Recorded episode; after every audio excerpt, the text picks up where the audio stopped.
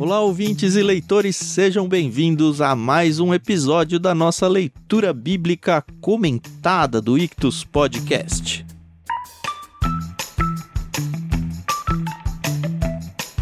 Eu sou o Thiago André Monteiro, arroba Vulgutan, e estou aqui com a Carol Simão e com o Tiago Moreira para a gente enfrentar este capítulo 32 do livro de Gênesis. A primeira parte é mais história, a segunda parte Ainda bem que eu tô com duas pessoas aqui, porque sempre me confundiu muito. Eu não sei se isso vai ajudar você ou vai atrapalhar ainda mais, mas a gente vai enfrentar sim esse capítulo. Tudo bem com vocês? Tudo bem? Oi, pessoal. Aqui é a Carol Simão. E realmente, hoje a gente vai ver Jacó aí enfrentando seus medos, né? Seus temores, sei lá, como é que vai ser, mas é legal. Tô ansiosa pra gente discutir esse capítulo.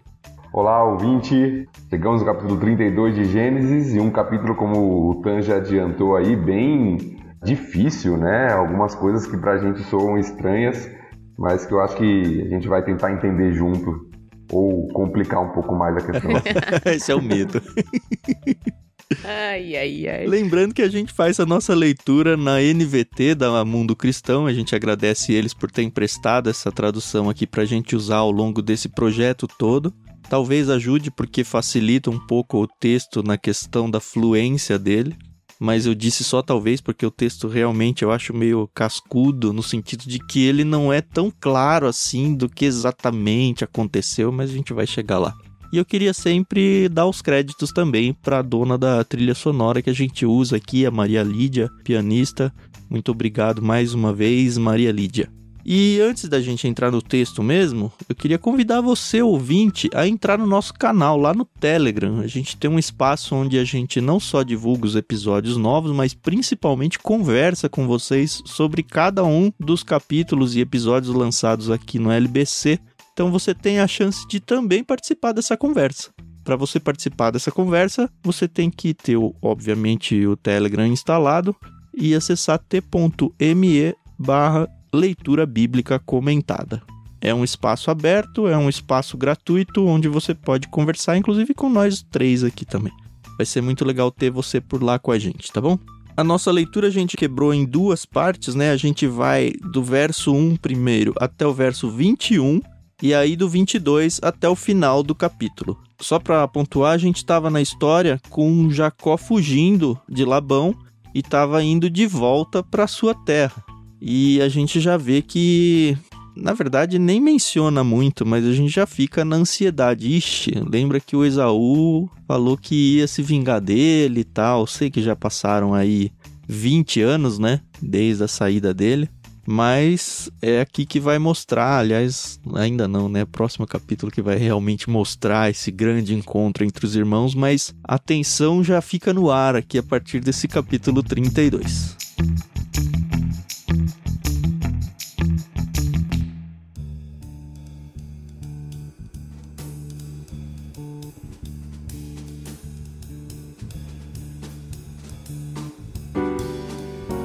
Eu vou começar fazendo a leitura então, a partir do verso 1.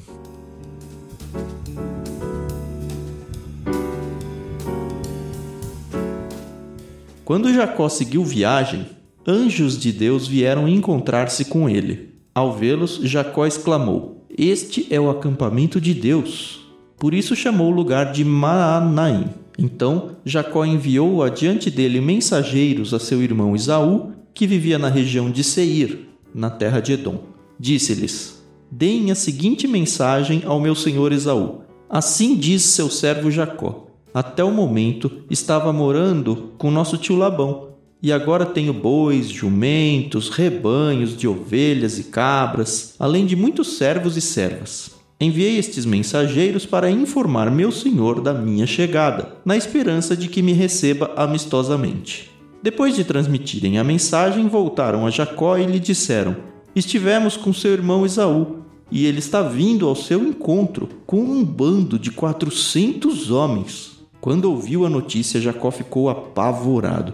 Dividiu em dois grupos sua família e seus servos, e também os rebanhos, os bois e os camelos, pois pensou: se Esaú encontrar um dos grupos e atacá-lo, talvez o outro consiga escapar. Então Jacó orou Ó Deus de meu avô Abraão e Deus de meu pai Isaque.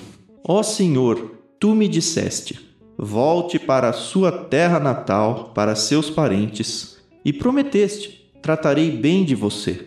Não sou digno de toda a bondade e fidelidade que tens mostrado a mim, teu servo. Quando saí de casa e atravessei o rio Jordão, não possuía nada além de um cajado. Agora minha família e meus servos formam duas caravanas. Por favor, salva-me de meu irmão Isaú. Estou com medo que ele venha atacar tanto a mim quanto a minhas mulheres e meus filhos. Mas tu prometeste: certamente tratarei bem de você e multiplicarei seus descendentes até que se tornem tão numerosos quanto a areia à beira do mar, que não se pode contar. Jacó passou a noite ali.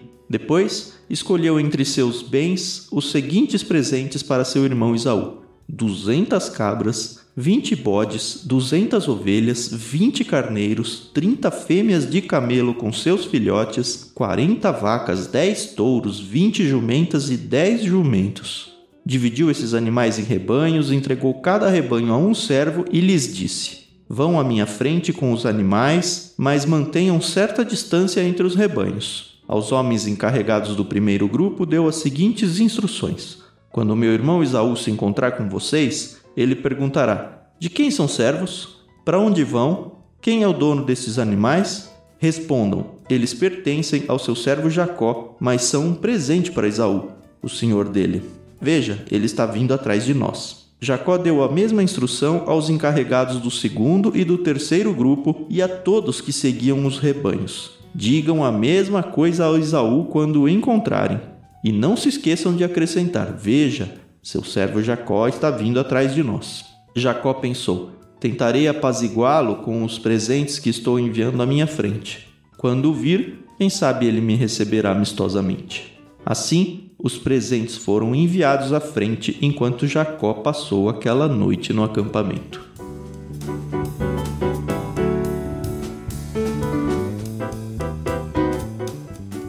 Olha, o texto abre com dois versos que na verdade eu tenho que reconhecer aqui que eu nunca dei muita atenção a eles, viu? Porque a gente fica tão envolvido aí na história em si, e acho que é a primeira vez que eu realmente percebo que nessa história, nesse capítulo aqui, Jacó não vai ter um encontro com o anjo. Ele teve dois, pelo menos. E justamente ele começa aqui falando que Jacó recebeu anjos aí a se encontrar com ele. E aí ele chama até de Maanaim, que são dois acampamentos, dois grupos, né? E aí eu fiquei meio confuso, na verdade, nesse trecho aqui. Primeiro eu falei, nossa, mas todo aleatório, porque não dá sequência nesse encontro aqui, só mostra que, ah, ok, anjos vindo, um encontro aí espiritual, celestial, sei lá o que, como já tinha acontecido quando ele estava indo lá para casa de Labão, né? Lembra que ele para no, acho que é Betel, né, que tem a, o episódio lá da escada até os céus e os anjos subindo e descendo e tal. Mas aí depois teve um comentarista que deu uma ele não bateu o martelo assim, mas ele me deu uma luz que talvez seja a interpretação correta ou pelo menos dá indício disso. Não sei se vocês já ouviram isso, mas a ideia de que, olha, você está indo enfrentar o seu irmão Isaú, e antes disso nós estamos juntando exércitos celestiais aqui para ir junto com você, meio que para fazer uma escolta. Mas o texto também não vai mostrar muito bem isso. Eu não sei se o comentarista deu uma viajada aqui ou se dá para pegar essa vibe aí. Eu acho que nós temos duas coisas aqui que pelo menos me chamam a atenção. A primeira que você mencionou, é interessante como quando Jacó está indo lá para o encontro de Labão, ele tem esse sonho lá com anjos. Tem muita semelhança, inclusive, nessas passagens, porque tem a questão de dar nome para o lugar. Uhum. Lá chamou de Betel, aqui chama de Manaim, tal, os anjos aparecendo, a oração, o contato uhum. dele com o Senhor. Então tem várias similaridades. E agora quando ele está voltando, uhum. eu acho que isso é marcante no sentido de Deus se revelando Deus reafirmando o seu relacionamento com Jacó, suas promessas a Jacó. Isso de fato existe no texto. Uhum. Talvez não uma escolta nesse sentido, mas no sentido de que, olha, eu tô contigo. Uhum. Você não tá indo contra a minha vontade aqui, né? Ele já tinha dito no capítulo anterior, olha, volta, então veio de Deus mesmo essa mensagem, é meio que reafirmando, ó, tudo bem. Mas é estranho, né? Porque não vem um anjo como vai vir mais adiante, né? Vem anjos que vieram se encontrar com ele. Tanto que ele dá, ó, são dois grupos aqui, né? Dois acampamentos. Então, aparentemente, eu fico imaginando como é que era, assim, porque talvez não fosse tão óbvio de imediato que eram anjos. Como foi aquele encontro com os três homens lá com Abraão, que demora até pra gente sacar que são anjos. E eu acho que pro Abraão demorou talvez algum tempinho, não foi tão imediato que, olha, chegaram seres celestiais aqui. Aparentemente eram homens. Não sei se já não assustou o Jacó aqui, sabe? Que ele tava voltando e de repente veio um grupo de você atacado aqui. Talvez tenha passado isso na cabeça de primeira antes dele sacar que de fato eram anjos. Não sei, tô viajando. A sugestão, pelo menos, do texto é que era um grupo considerável, né? Uhum. Uhum. Porque é chamado de um acampamento, né? Um, um acampamento de Deus. Quando a gente fala acampamento nos nossos dias, principalmente no contexto cristão, a gente já tem uma conotação um pouco diferente. Mas a palavra acampamento aqui era muito usada para um exército numa batalha mesmo. Uhum. Uhum. Acampado, uhum. né, em um local ali, um número grande de guerreiros ali num local para uma batalha. Então, é interessante a ideia de que são vários desses seres angelicais aqui enviados Sim. por Deus. Uhum. E aí tem um jogo de palavras aqui, que acho que é a primeira, né? Ao longo do capítulo vai aparecer várias. Que é essa do mensageiro. Eu gosto que o Thiago converse dessa parte aí, porque eu só me deleito. Então, se você quiser fazer as honras, faça. Não, até o que você falou, né? Da questão da diferenciação lá de Abraão e tudo, do reconhecimento de anjos. Porque a palavrinha aqui, usada para anjos de Deus no versículo 1, e a palavrinha no versículo 3, quando Jacó envia mensageiros a seu irmão Esaú, é a mesma palavra, malaquim. A mesma palavra pode significar anjo como um ser celestial, angelical, como a gente geralmente usa a conotação, mas também pode se referir a um mensageiro, alguém que está levando uma mensagem, que é o que está uhum. acontecendo no versículo 3 aqui, uhum. onde Jacó envia mensageiros, que não são os anjos nesse sentido, mas pessoas, servos, né, do seu ambiente ali, né, do seu clã, para se encontrar com Esaú. Então você tem esse jogo aqui, né? Assim como Deus enviou mensageiros ou anjos ali para Jacó para assegurar a proteção, provavelmente, mostrar que ele estava com ele e tudo, como a gente comentou. Uhum. Agora Jacó envia mensageiros para o seu irmão Esaú. E a gente vai ver o motivo pelo que ele faz isso, né? Daqui a pouquinho. Sim. É, eu acho interessante a gente falar aqui, para quem não lembra, quando Jacó estava fugindo de Esaú, tantos anos atrás, a mãe dele, né, Rebeca, falou que quando Esaú ficasse mais tranquilo, né, mandava chamar Jacó, né? E a gente já discutiu isso em capítulos anteriores, que a gente não tem essa fala de Rebeca, mesmo porque a gente não sabe aqui o que aconteceu com ela, né? Se ela morreu, quando ela morreu, né? Então, Jacó ficou aí sem notícias, né? é muito estranho pra gente, né? Porque Hoje em dia, com a tecnologia, você conversa com pessoas que estão literalmente do outro lado do mundo, né? E não tem isso aqui, né? Eu lembro que quando eu dava aula para crianças, mais uma vez, e criança é sempre um barato, né? Criança faz as né? perguntas né? Mas... certas, Carol. É. Mas, tia, por que, que eles não mandaram um e-mail, uma carta? Eu falei, ó, primeiro porque nem existia esse tipo de tecnologia, né? Eu nem sei se existia essa questão de cartas, né? De correio, acho que não. Mas a gente vê que Jacó, eu não sei se ele estava esperando realmente alguma notícia vindo da sua família de que, ó, Esaú se acalmou, volta. Porque a gente vê que ele só volta quando Deus manda ele voltar, né? É, aparentemente não recebeu, porque ele tá morrendo de medo aqui do Isaú, né? Ele tá indo é. totalmente no escuro. E é interessante essa luta de Jacó aqui, que nem é a luta de Jacó ainda, né? Mas a gente já vai chegar lá. Ao mesmo tempo em que Deus falou, olha, vai, tá na hora, quando ele tava lá com Labão. Aqui o encontro com o exército de anjos, que de uma forma ou de outra sendo escolta ou não, não importa, pelo menos dá uma animada e mostra para o Jacó que ele estava sim fazendo aquilo que era o certo de fazer. Ele tem a promessa de Deus, e isso está muito claro, porque inclusive ele usa ela como garantia né, de oração. Aliás, muito legal essa oração dele, mas eu volto daqui a pouco. Mas o que eu queria uhum. destacar é assim: ao mesmo tempo que Jacó está sendo incentivado e encorajado aqui por Deus para seguir adiante, Parece que ele está vivendo numa luta interna aqui de acreditar ou não acreditar na promessa de Deus. porque ele tá com medo que ele vai ser morto, que a família dele vai ser dizimada. De um lado ele tem a promessa de Deus falando, ó, oh, vai, você vai ser uma grande nação e tudo. Por outro lado, ele tem uma promessa do irmão dizendo que, olha, eu vou te matar. E com o, o hábito já de Jacó de tentar resolver a situação por meio de algum jeitinho, de alguma barganha, um de esquema, alguma né? situação, é, então. é exato. Uhum. Eu acho que isso tem a ver quando a gente chegar lá na segunda parte, que a gente vai falar da luta de Jacó. Uhum. Eu acho que isso tem a ver com o que está acontecendo ali, né? Pelo menos a minha interpretação daquela passagem um pouco obscura, como a gente falou. Uhum. Mas Jacó tentando aqui num misto mesmo, né? De crer em Deus, orar, reafirmar as promessas, mas ao mesmo tempo temor diante de tudo que aconteceu. Né? E dar uhum. seus pulos, né? Que parece que não é muito, assim, uma decisão correta. Não sei me colocando no lugar dele, talvez eu estivesse tão apavorado quanto ele, sabe? Sim, claro. E tentaria fazer. Eu não sei se foi assim sábio da parte dele tentar fazer esse esquema de, ó, oh, vamos mandar presentes para tentar aplacar a ira do Esaú e tal. Ou se isso é desconfiança e falta de fé.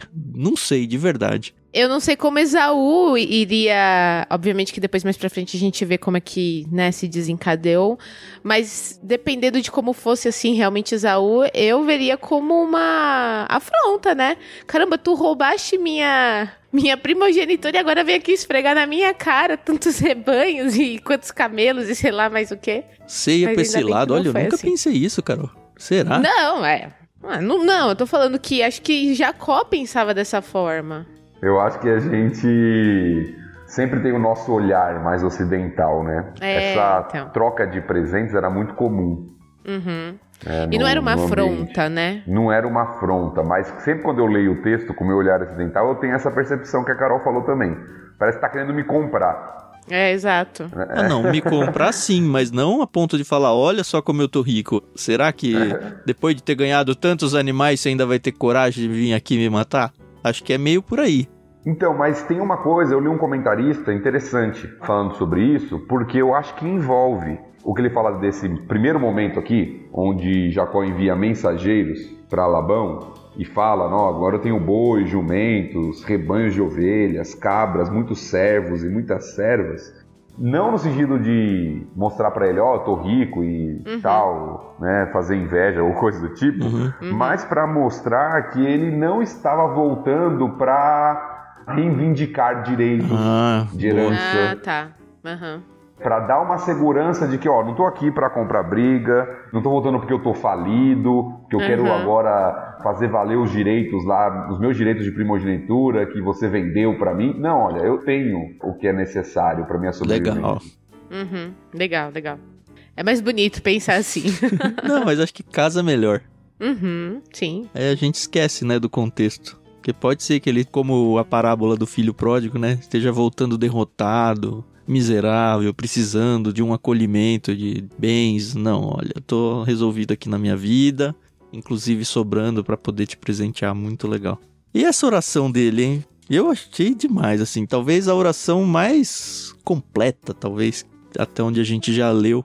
Porque ela se assemelha muito com a nossa oração, eu acho. Ou pelo menos o que deveria ser a nossa oração. Porque assim, ele reafirma o poder de Deus, ele reafirma a promessa de Deus, ele se derrama diante de Deus falando: "Olha, eu tô com medo do meu irmão, eu preciso da sua ajuda". É muito legal. Eu gosto demais das orações do Antigo Testamento, sabe? Essas assim, as de Moisés quando o povo tá pecando, não chega a ser uma barganha com Deus, mas é Moisés lembrando da própria promessa de Deus, falou: "Olha, você prometeu isso. Se você fizer isso aí com o povo, que o senhor tá irado e tá falando que vai matar todos, os outros povos é que, que não o conhecem, o que, que eles vão pensar? Vão achar que o senhor não é tão poderoso, sabe? É muito interessante esse tipo de conversa com Deus. E eu achei muito legal, muito legal mesmo essa oração de Jacó aqui. Sim, é uma oração muito bonita, né? Tem alguns elementos muito interessantes que a gente não aparentemente não via antes na vida de Jacó. A própria sensação de indignidade, né? Ele fala: Eu sou indigno. É, então. Né? Não sou digno de toda a bondade e fidelidade que tem mostrado a mim. É a primeira vez que aparece ele assim, né? É, aparentemente sim. É a primeira vez que a gente vê um Jacó aparentemente quebrantado. Uhum. Uhum. Ele não tá simplesmente negociando como a gente viveu o tempo inteiro, né? Tentando enganar, tentando. Não, parece que ele está reconhecendo a bondade de Deus. Olha, eu não sou digno, o Senhor me fez prosperar. Eu saí daqui com um cajado na mão e agora eu tenho muita coisa. Então o Senhor tem sido muito bondoso comigo. E eu não mereço, né? Que você falou, sou Eu indigno. não mereço, exato, né? Eu não sou digno de Igual a gente, né? Que não merece nada. A gente não merece a salvação, não merece nada.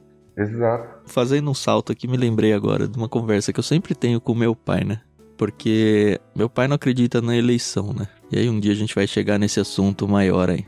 Mas toda vez que a gente conversa sobre isso, a resposta dele é sempre a mesma. Ele fala: Eu sei que é bíblico, eu sei que é isso, mas não é justo. E aí eu sempre termino falando: Pai, o que não é justo é a gente ser salvo. Isso não é justo. Isso é misericórdia porque a gente não merece. A questão não é que ah, não é justo o fulano ir pro inferno e o Beltrano ir pro céu. Não é justo só o Beltrano ir pro céu, porque a justiça é todo mundo ir ao inferno. E Jacó entendeu Uhum. isso aqui, né? Eu não mereço essas bênçãos. A gente não merece as bênçãos que Deus dá pra gente. E é tão bonito quando a gente reconhece isso numa oração e realmente quando é super bem sucedido, e é o que aconteceu com o Jacó aqui, porque quando a gente tá na pindaíba, tá desgraçado, tá doente, é muito fácil fazer essa oração. Deus, eu não mereço e tal. Mas quando você tá rico, com saúde, com família e tudo, e fala, ó Deus, eu, tudo isso aí que eu tenho, na verdade, não mereço, não deveria ter. É aí que essa oração ganha peso, eu penso. Sim, porém, ao mesmo tempo, tem um elemento de. não de pobreza, claro, o Jacó tá rico, mas de tensão, né? Ao mesmo tempo que ele reconhece a indignidade, é uma oração de. é um clamor, né? Uhum. De misericórdia de Deus. Olha, eu tô com medo. Jacó é bem honesto na oração, Sim. né? Eu tô apavorado aqui. Meu irmão tinha prometido que ia me matar, mas o Senhor me prometeu que ia me tratar bem. Uhum. Eu acho que isso mostra um pouco do conflito de sentimentos aqui de Jacó. Então ele clama pela misericórdia de Deus mesmo. né? E essa ação imediata, assim, imediata mesmo. Aparentemente ele terminou a oração e teve a ideia dos presentes. Por isso que eu fico na dúvida se é um Jacó em luta consigo próprio aqui. Ou se foi uma sabedoria e falar, não, ó. Porque a gente tem lá, e também é um texto, uma parábola que me incomoda muito, assim, até hoje eu não me fechei muito bem com ela lá, quando fala que ah, a gente tem que fazer amigos das riquezas ímpias, ou alguma coisa assim. Você lembra da palavra que usa lá, Tiago? Eu não lembro da palavra exatamente, mas eu sei qual que é a Mas é, é uma parábola tão estranha que parece que a gente ganha dinheiro desonesto e aí Cristo afirma que a gente tem que usar isso para fazer amigos, mesmo esse dinheiro desonesto. É um negócio meio. Você fala, cara, não parece muito cristão isso, sabe? Mas é Cristo falando que a gente tem que fazer e casa muito bem com o que o Jacó tá fazendo aqui, né? Não que ele tenha ganhado esses rebanhos aqui de forma desonesta, a gente já viu que Deus que abençoou tudo, mas ele faz das coisas terrenas aqui um esquema para se dar bem e tentar fazer com que o irmão fique mais calmo. Realmente eu não sei se de fato isso é uma sabedoria de Deus aqui ou se é ele não confiando em Deus. E é legal ir para os comentaristas, porque para cada um que você vai, ele põe o pé num terreno diferente. o que ajuda a gente a não ter certeza de nada, né? E isso vem antes da oração até, né? Porque antes da oração ele já tinha dividido o povo dele em dois. Ah, mas isso foi meio que pra proteger, né? Se ele atacar um, o outro foge, né? Era essa a ideia. O envio de presentes é também buscando proteção. Ah, é verdade. Pra não ser atacado, Uhum. tentar aplacar a ira, é o que ele diz, né? Uhum. Aliás, eu queria muito saber, assim, ele dividiu em duas caravanas, né? Porque se matasse uma, já ia sei ter a outra, né? já. Quem que tava na segunda caravana, Se entendeu? Será Raquel que tava, tava Raquel? com ele, a Lia tava na outra, né? É. Aparentemente as duas mulheres estavam na mesma que ele, tanto é que ele se separa dela só no encontro lá com na parte que a gente vai falar da luta, né? Aham. Então parece que tem uma caravana talvez de servos, né, que fica mais exposta e a deles fica na retaguarda, ou seja, se esses que vão na frente e Esaú já chegar matando, vamos tentar correr aqui, né? Então, é porque pra mim é muito difícil esse negócio de você parar que eu tenho 10 filhos, cinco vão pra um lado, que se morrer, tudo bem, eu ainda vou ter mais outros cinco. Isso, sabe? Não tô falando que foi o que aconteceu aqui. Mas isso pra mim é muita escolha de Sofia, sabe? Se você nunca assistiu esse filme, sabe?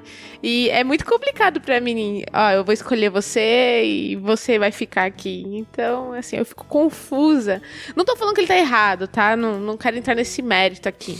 Mas isso. Você nunca poderia pensar. ser uma general de exército que escolhe quem vai pra linha de frente. Não, Deus sabe o que faz, né? Deus sabe o que faz.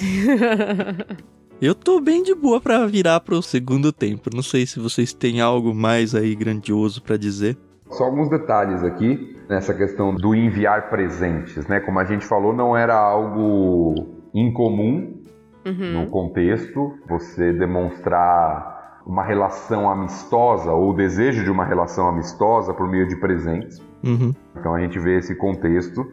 E alguns comentaristas que eu li falam que tem até um pouco de estratégia aqui de Jacó no sentido não só a estratégia de tentar aplacar a ira, como ele diz, e é muito é, louco pensar nessa questão de aplacar a ira de Esaú que Jacó está pensando na mente dele. A gente vai ver o encontro no próximo capítulo, como o Tan falou, porque passaram-se pelo menos 20 anos, né? Uhum. Jacó trabalhou 20 anos para Labão. Tem uma informação interessante que a gente às vezes passa batido. É a idade do Jacó aqui nesse episódio. A gente viu aí em alguns comentários colocando ele como uma pessoa bem mais velha, tá? Mas de fato a gente deu uma procurada e não encontrou evidências tão fortes, pelo menos rapidamente aqui. Mas a gente conseguiu chegar na informação de que ele tem pelo menos uns 60 anos aqui. Se a gente for lá no final do capítulo 26 que a gente já viu, a gente tem um crédito aqui dizendo que quando Esaú tinha 40 anos, casou-se com as duas mulheres hititas, e a gente vê que a Rebeca vai reclamar das mulheres do Esaú e usa isso como argumento para mandar o Jacó embora. Como os dois são gêmeos, no mínimo ele tem 40 anos aqui. Um pouquinho mais, provavelmente, mas vamos supor o mínimo aqui. E aí ele ficou 20 anos lá com o Labão e tá voltando, então pelo menos 60 anos de idade ele tem aqui, tá bom? E é interessante pensar isso, porque sempre leio esse texto do capítulo que a gente tá hoje pensando num Jacó novo, super disposto fisicamente e tal. Mas pensar que ele já tá com 60 no mínimo aqui, alguns lugares jogaram até para 90 anos, a gente não conseguiu indícios disso. Mas é interessante pensar o que vai acontecer com uma pessoa que já tá no segundo turno da vida aí, né? É, e toda essa questão, né? A gente falou, passaram-se pelo menos 20 anos uhum. desde que Jacó foi embora, ou seja, faz 20 anos que ele não vê o irmão. E aí é a questão, como que tá? Como que estão as coisas, né? Como está o coração de Esaú? Essa é a dúvida de Jacó. Será que aquela promessa ele foi alimentando e ele está mais amargurado e, e, quer matar o irmão mesmo? Ou será que isso passou? Então tem toda essa, essa crise, né? essa tensão aumentando na passagem.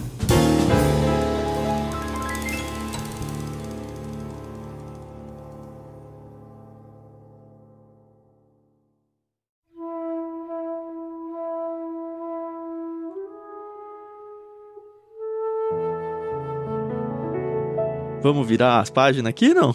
Bora. Podemos. Então vai. Então vou ler agora os versículos 22 até o versículo 32, até o final do capítulo.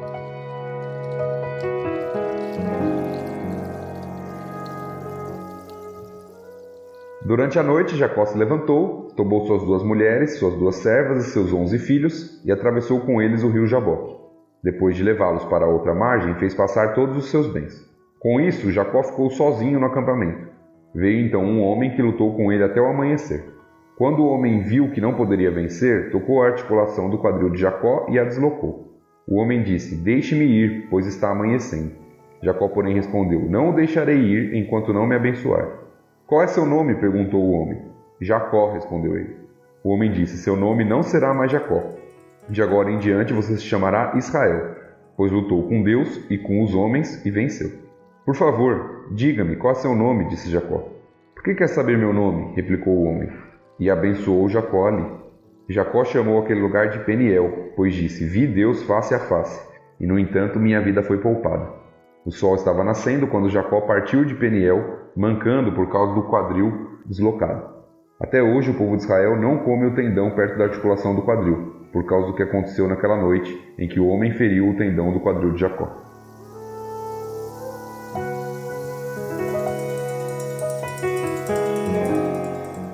Eu preciso confessar uma coisa. eu tenho alguns medos quando eu leio. Não é medo a palavra, tá bom? É um, um temor. De quando eu leio algumas passagens bíblicas, de interpretar de um jeito que não seja correto, sabe?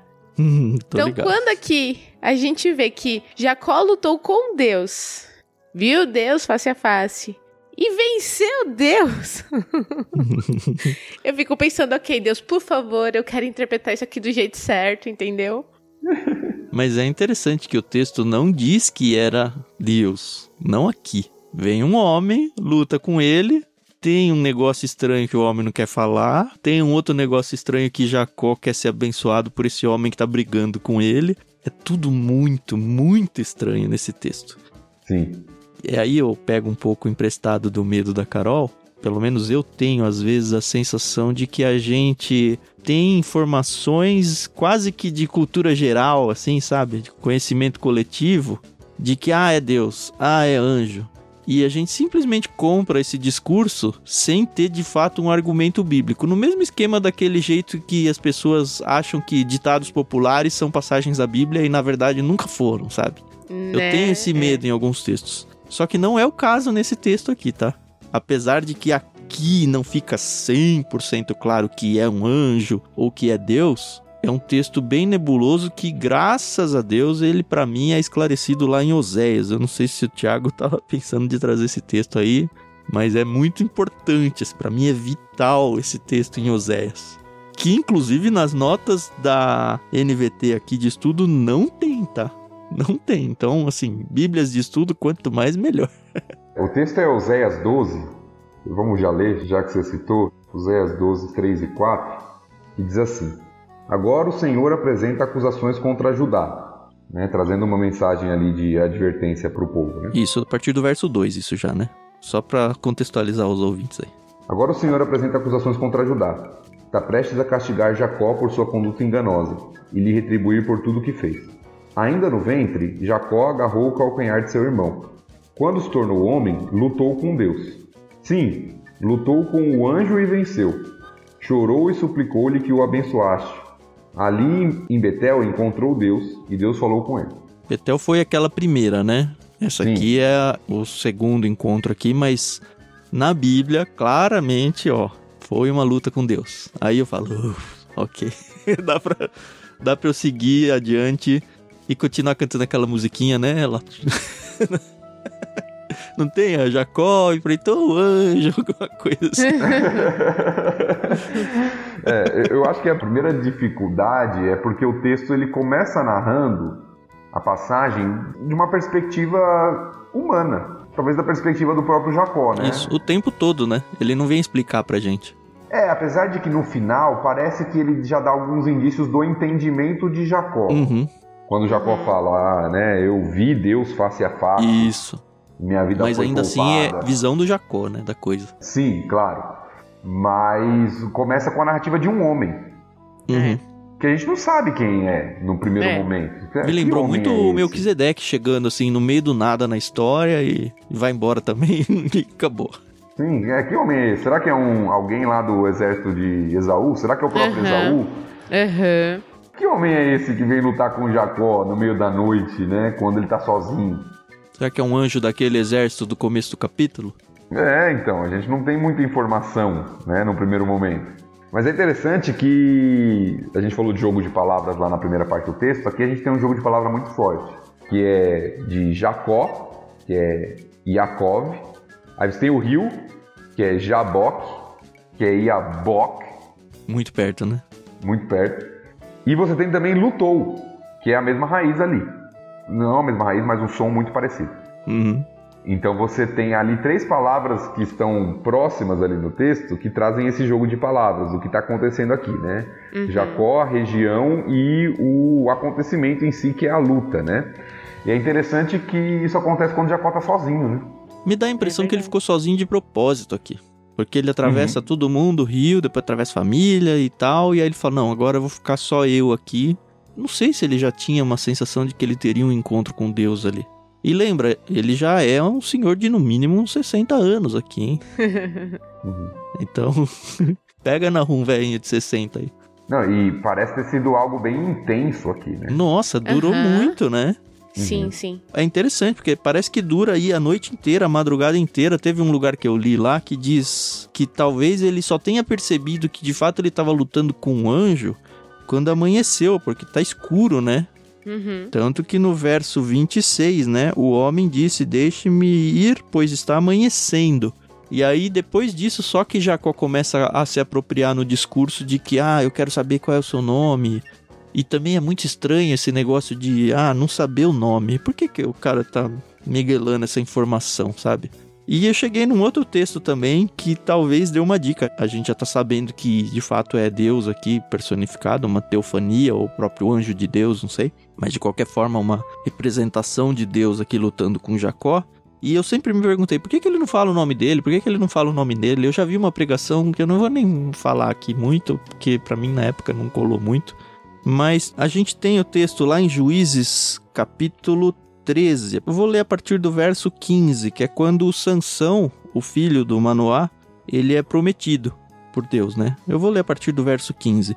Manoá disse ao anjo do Senhor: Por favor, fique aqui até prepararmos um cabrito para o Senhor. Está bem, só que não comerei nada, respondeu o anjo do Senhor. Mas você pode preparar um holocausto como sacrifício ao Senhor.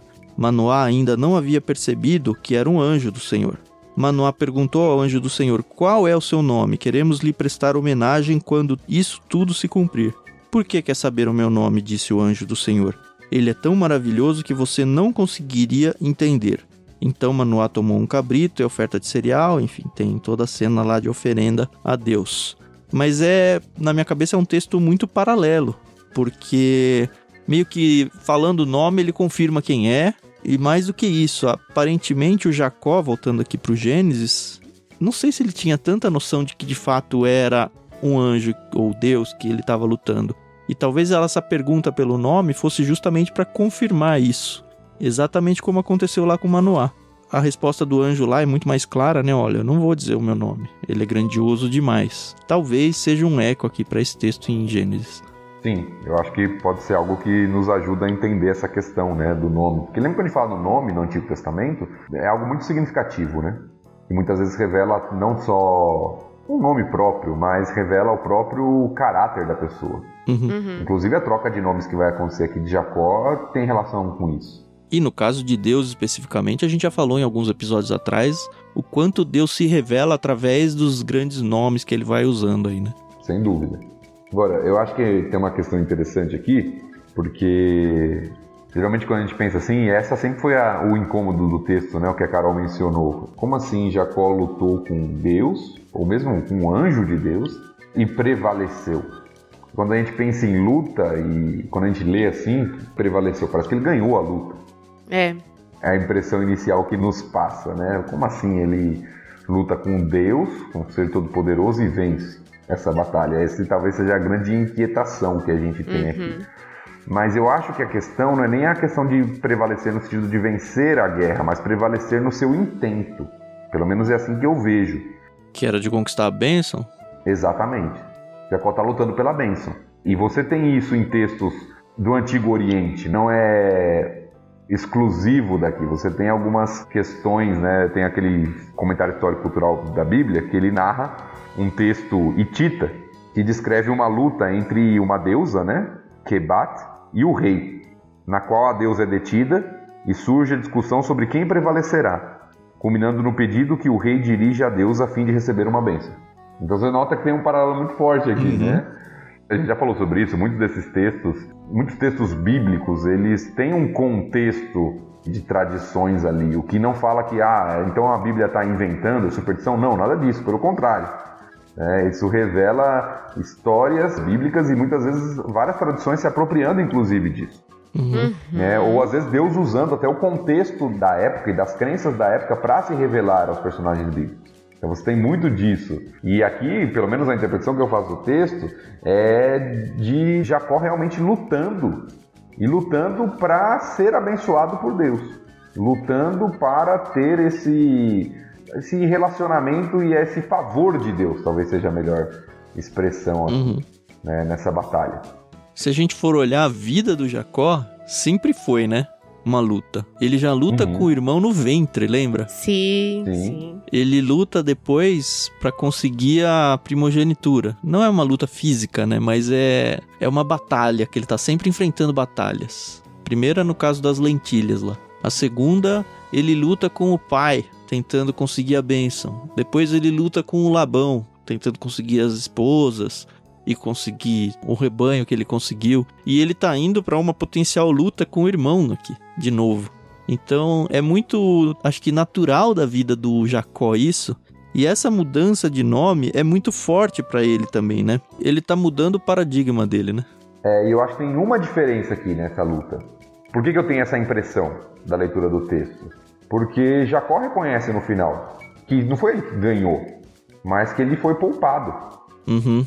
Aí ele fala: Olha, eu vi Deus face a face e minha vida foi poupada. Ele reconhece que não foi a força dele, mas o favor de Deus. Foi a teimosia dele, eu acho. Eu acho que foi muito essa insistência. Não, não vai sair daqui não, não me abençoar. Não, não vai, não vai, não vai de jeito nenhum.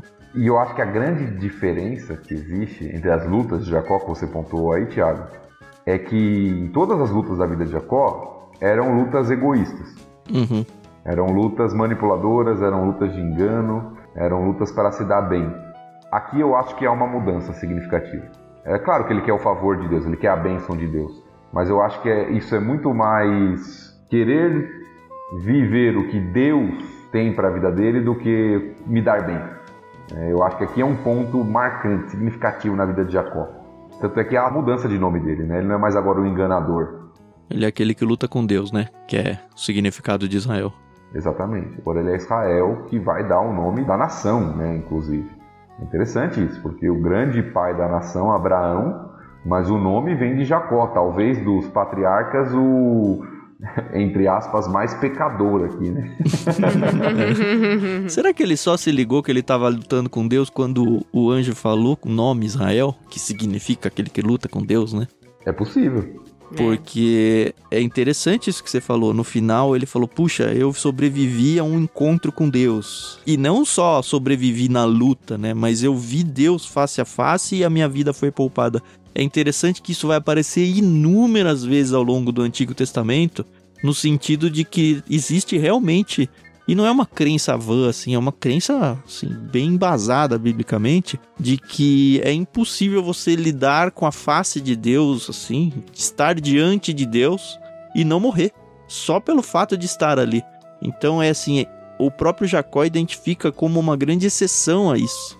E vários outros personagens, isso vai aparecer várias vezes. Algumas vezes em que Deus vai se mostrar, ele fala: Olha, eu vou passar só meio de lado, ó, oh, fica atrás aqui dessa barreira, porque se você me visse direto, você não ia aguentar e ia morrer. Uhum. É muito interessante ver essa noção que os personagens bíblicos têm de que, olha, é impossível ficar na presença de Deus sem sua vida ser consumida. Sim, isso é muito, muito forte. Até no Novo Testamento, quando os discípulos de Jesus começam a perceber em alguns momentos quem ele é, eles ficam até com medo. O background deles é todo do antigo, né? Quem é esse, né, que o mar obedece? Pedro, na pesca maravilhosa, retira-te de mim porque eu sou pecador. Ou seja, não chega muito perto não, senão o negócio vai ficar feio pro meu lado, né? Então você tem toda essa visão mesmo da glória de Deus que consome, por ser tão forte nesse sentido, né? E Jacó levou para a vida toda uma consequência dessa luta, né? Me lembrei muito do Paulo com o espinho na carne aqui. Não sei se eu tô fazendo uma ponte honesta ou não, mas no sentido de que, olha, o encontro com Deus te transforma de tal forma, mas não te deixa perfeito no sentido de que, olha, agora eu tô pleno. Ó, ele traz as marcas aqui do encontro com Deus. Paulo teve isso e falou: Ó, Deus tira essa. Eu acredito que era alguma enfermidade nos olhos que ele tinha, alguma coisa assim, que ele fala: Ó, oh, tá me atrapalhando. E Deus fala: Não, a minha força tá na sua fraqueza. E é interessante ver que acontece isso com o Jacó aqui de uma certa forma ele vai ficar manquitola aí pelo resto da vida. Inclusive gera nos judeus aqui um costume, eu acho que é mais um costume mesmo essa de não comer um tendão, porque depois eu estava pesquisando e não tem orientações na lei mosaica aí, nas leis de Moisés, sobre não fazer isso. Apesar uhum. de que aparece no Talmud como uma recomendação que acho que até hoje os judeus seguem. Sim, é uma tradição, né? Os judeus, pelo menos os judeus mais ortodoxos, né? Uhum. É uma tradição. Agora, eu acho que tem um pouco disso sim, que você falou, tá? Do sentido de tornar Jacó dependente, inclusive. Uhum. Jacó foi sempre o, o independente, aquele que fazia suas artimanhas, né? E agora ele está prestes a ter um encontro com o irmão que não sabe como vai ser e Deus deixa ele manco. É, o plano original era sair correndo, né? Exatamente, né? Mais. Vamos dividir aqui, porque se der alguma coisa a gente vai embora rápido aqui tentar salvar uma parte. Agora não, agora ele não tem nem condições de fazer isso, né? Então é. parece que é até uma chamada a uma dependência de, ó, se você lutou com Deus e não morreu, uhum. não vai ser com Esaú que você vai morrer, entendeu? Já tá no lucro, né?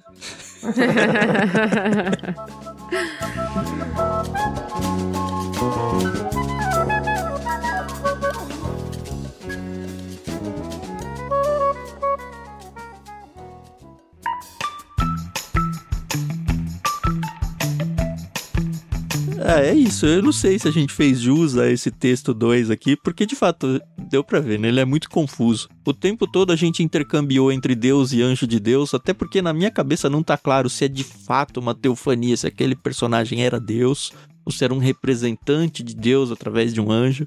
Não tenho muito claro e acho que nem preciso ter. Acho que tem partes em que é saudável para nós cristãos deixar ela um pouco obscura, assim, do jeito que a Bíblia quis que fosse, e a gente tirar as aplicações que são importantes e necessárias e possíveis dentro daquilo que a Bíblia nos apresenta.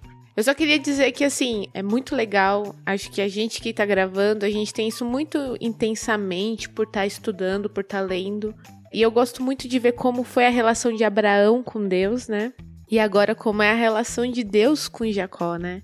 Acho muito bonito, me faz pensar demais, porque tem algumas coincidências, né? Ali, Deus fazendo promessas e tal. E como Deus ele age, né? De uma forma que a gente lê eu, pelo menos, fico maravilhada, né? Então, quando eu falo de temor, de medo, é porque Deus ele é muito maior do que a gente possa imaginar, tal, né? E como ele, né, desde o princípio ele foi incrível, né? E ele continua sendo e ele vai ser para sempre, entendeu? É. Então é, é, é, muito, muito legal a gente ver essas histórias e que poderia acontecer hoje, né? Mas Deus tinha um propósito uhum. e aconteceu lá atrás pra gente aprender. É só, só é legal. para mim, a, a grande, ou uma das grandes lições que eu relembrei ao ler esse texto, o Tan até mencionou isso, é a questão de como Deus usa pessoas falhas e indignas, como Jacó se reconheceu indigno, é, e como Deus transforma essas pessoas, trabalha na vida delas e usa essas pessoas nos seus planos. Eu acho que isso nos leva à dependência, à humildade e ao reconhecimento de que tudo é do Senhor. Uhum. Né? Tudo vem dele, tudo é graça dele. Uhum. E que a gente, mesmo nas nossas falhas e limitações, como Jacó, era alguém tão pecador, pode ser usado por Deus e conta com a misericórdia de Deus. Né? Esses textos e essas falhas de caráter e tudo mostram pra gente que a gente também tá incluído nessa mesma história, né? Não tem diferença nenhuma de nós para Jacó, assim. Talvez alguns de nós aí sejamos, entre aspas, aí até mais santo do que Jacó foi. Por que não? Que a gente vê aí a índole ao longo da vida, o jeito de seguir, o jeito de lidar com as situações. E de repente, um ou outro aí que tá ouvindo pode até chegar à conclusão de, oh Deus, eu mereço mais que Jacó, eu sou melhor que o Jacó. Mas no fundo somos todos indignos iguais diante de Deus. E se Deus usou Jacó como usou, por que não usaria nós, né? Uhum. É o mesmo Deus, é a mesma história. A gente só tá em outra página do livro da história, só isso. É muito legal ver isso, cara. Descortinar uhum. os personagens bíblicos assim é muito legal. E enfim, talvez você já saiba o que vai acontecer, né? No próximo capítulo se o Jacó vai ser ou não atacado pelo seu irmão Esaú. Mas talvez você não saiba, está aqui com a gente na sua primeira lida mais profunda da Bíblia. E eu gosto de pensar que tem gente que também não sabe ainda, sabe? Que tá seguindo pela primeira vez e empolgada com a história. Ai, meu Deus, o que vai acontecer?